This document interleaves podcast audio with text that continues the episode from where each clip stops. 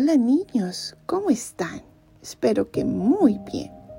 Hoy vamos a leer el Evangelio del domingo 13 de noviembre y lo escribió San Lucas.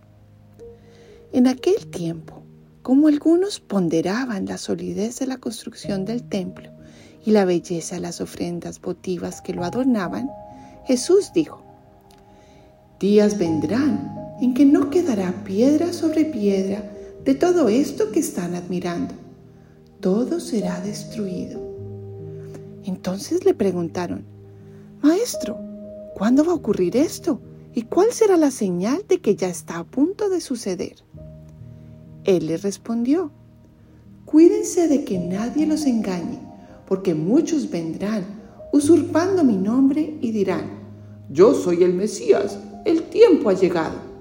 Pero no les hagan caso cuando oigan hablar de guerras y revoluciones, que no los domine el pánico, porque eso tiene que acontecer, pero todavía no es el fin. Luego les dijo, se levantará una nación contra otra y un reino contra otro. En diferentes lugares habrá grandes terremotos, epidemias y hambres, y aparecerán en el cielo señales prodigiosas y terribles pero antes de todo esto, los perseguirán a ustedes y los apresarán, los llevarán a los tribunales y a la cárcel, y los harán comparecer ante reyes y gobernadores por causa mía. Con esto darán testimonio de mí.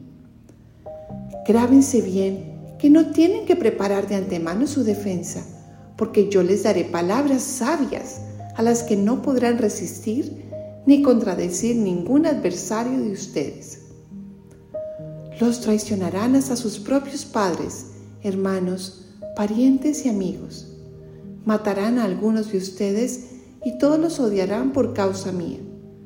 Sin embargo, no caerá ningún cabello de la cabeza de ustedes. Si se mantienen firmes, conseguirán la vida. Palabra del Señor. Gloria a ti, Señor Jesús. Ven Espíritu Santo e ilumínanos para que podamos entender y aplicar lo que nos quieres enseñar con este Evangelio. Yo creo que de vez en cuando todos sentimos un poquito de miedo de cómo será el fin del mundo, ¿verdad? Y a veces escuchamos de guerras y terremotos y cosas muy miedosas que pasan y tememos por nuestra vida. Eso es normal. Pero Jesús nos dice que esas cosas van a pasar.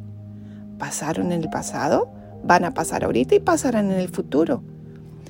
Pero que si nos mantenemos firmes en Él, confiando, vamos a estar bien. Además, la vida es muy cortica, niños. ¿Qué tal nosotros pasarnos todo el día y toda la vida preocupados que si hay guerras aquí, que si hay guerras allá, que la parte económica, que el presidente?